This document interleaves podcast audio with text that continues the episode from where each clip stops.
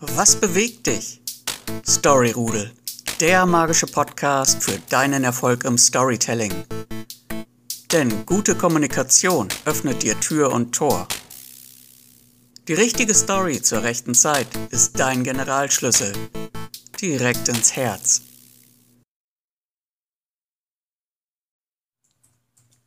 Die Zutaten für eine gute Story. Vorhin habe ich mir die Bilder von ein paar berühmten Künstlern angesehen. Monet zum Beispiel. Ja, aber er benutzt so wenig Rot in seinen Bildern. Oder Van Gogh. Ja, aber ich fand nur sehr wenige Häuser des viktorianischen Stils in seinen Werken. Ehrlich gesagt, da stehe ich total drauf. Picasso. Hm, unrealistisch. Rubens? Zu viele Leute. Warhol. Na, zu poppig. Und dann habe ich mich gefragt, was sind überhaupt die Zutaten für ein richtig gutes Bild? Technik? Farben oder Motive? Vielleicht möglichst realistische Darstellung? Oder eine verwandte Frage, was braucht ein richtig gutes Lied? Muss es schnell sein oder langsam? Welcher Takt ist besser? Welche Instrumente? Was ist die optimale Länge? Sollte es Text haben? Und wenn ja, wovon sollte dieser handeln? Ich glaube, du siehst ein, dass diese Fragen nicht objektiv beantwortet werden können. Aber neulich habe ich einem Webinar beigewohnt, wo mir für eine gute Story ganz bestimmte Zutaten für unverzichtbar erklärt wurden. Die absolut minimalste Geschichte hätte einen Helden, der ein Problem hat. Ein Problem, welches im Laufe der Geschichte immer schlimmer wird. Aber dann trifft der Held auf einen Mentor. Der Mentor gibt dem Helden einen entscheidenden Rat oder sogar ein Werkzeug. Und dadurch löst der Held sein Problem. Yeah, Happy End. Bestimmt kennst du Geschichten, die nach genau diesem Schema ablaufen. Und manche sind ganz bestimmt richtig gut. Ja, aber andere sind schlecht, obwohl sie sich an das gleiche Muster halten aber darum geht's nicht. Es geht darum, da gibt's noch ganz andere Geschichten. In den 50er Jahren hat der Schriftsteller Ernest Hemingway folgende Geschichte ersonnen. Babyschuhe zu verkaufen. Nie getragen. Hm. Wie viel unausgesprochenes Drama steckt in diesen wenigen Worten. Babyschuhe zu verkaufen. Nie getragen. Entsteht dazu ein Bild in deinem Kopf? Vielleicht sogar eine Geschichte von selbst? Ich glaube ja. In meinem Kopf auf jeden Fall schon.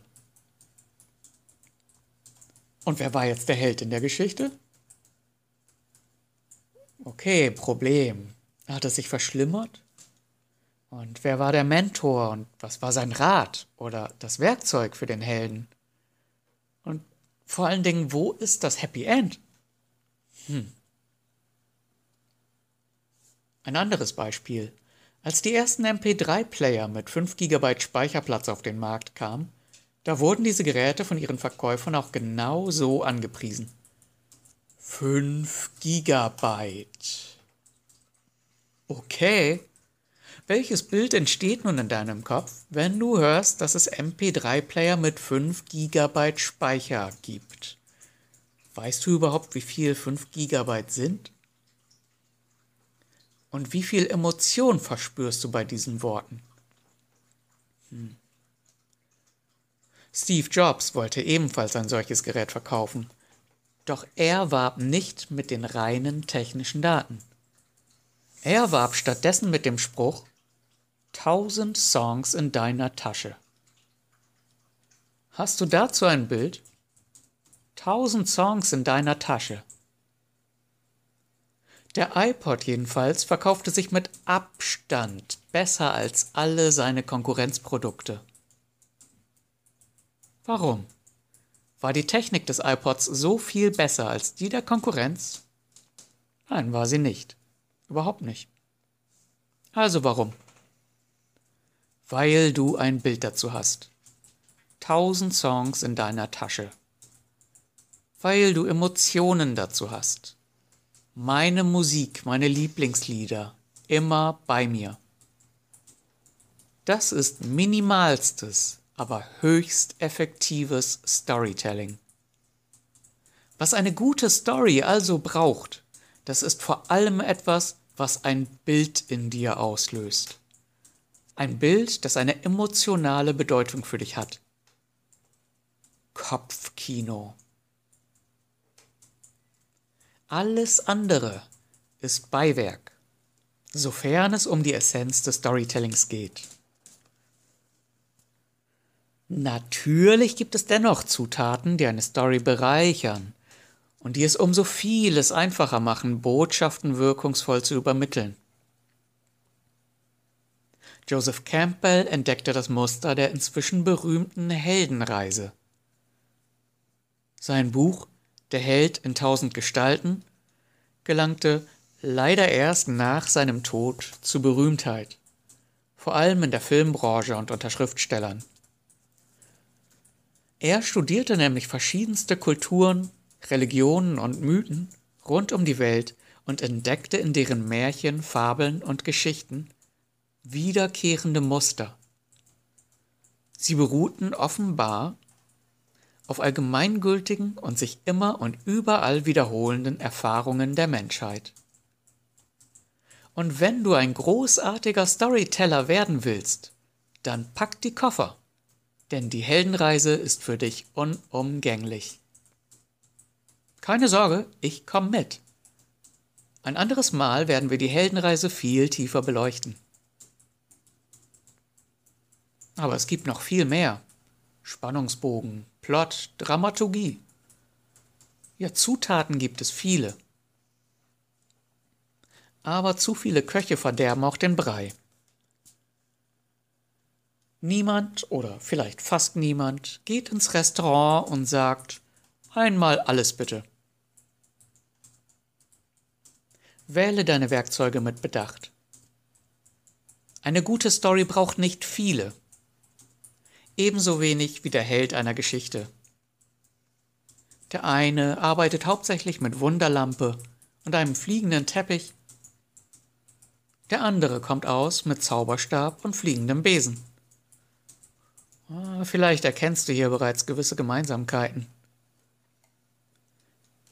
Eine gute Story also muss vor allem Kopfkino auslösen und das Herz berühren. Und wie wir gesehen haben, kann das mit ganz wenigen Worten gelingen. Aber hier habe ich Fragen für dich, die es dir leichter machen können, denn manchmal macht es Sinn, sich zu fragen. Wen möchtest du erreichen? Wer ist dein Publikum? Und woran hängt deren Herz und was bewegt sie? Apropos bewegt sie. In der nächsten Folge fahren wir Fahrstuhl. Ich freue mich schon darauf. Für diese Folge. Bis dahin. Dein Mentor für Storytelling, Martin Steppert. Hast du noch nicht genug? Willst du noch mehr über Storytelling wissen? Dann schau gerne auf meinem Blog vorbei storyrudel.de. Auch deine Story könnte dort stehen. Diverse Kurzgeschichten und andere Stories von mir findest du auf meiner privaten Website martinsteppert.de.